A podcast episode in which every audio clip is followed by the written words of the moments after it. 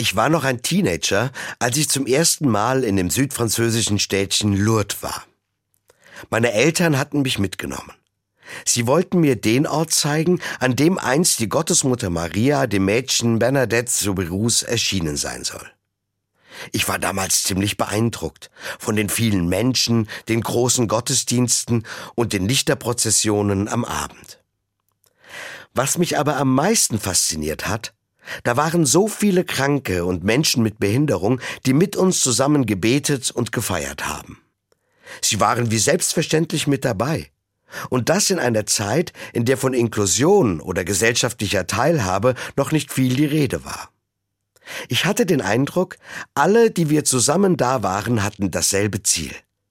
Wir wollten an diesem Ort Kraft und Mut für unser Leben bekommen. Dabei war es einfach nicht wichtig, ob jemand mit oder ohne Behinderung, gesund oder krank war. Heute, über 30 Jahre später, ist schon viel passiert, damit Menschen mit Einschränkungen und kranke Menschen am ganz alltäglichen Leben teilnehmen können. Aber noch längst nicht genug. Gerade im Alltag erleben Menschen mit Behinderung noch sehr oft Diskriminierung und Ausgrenzung. In einer Statistik aus dem Jahr 2019 sprechen über zwei Drittel der Menschen davon. Da geht es um abfällige Bemerkungen über das Aussehen, schlechtere Chancen im Beruf und bei der Bildung. Morgen feiert die katholische Kirche den Gedenktag der Erscheinungen in Lourdes. Das ist für mich eine Aufforderung, mich für gleiche Möglichkeiten für alle Menschen einzusetzen.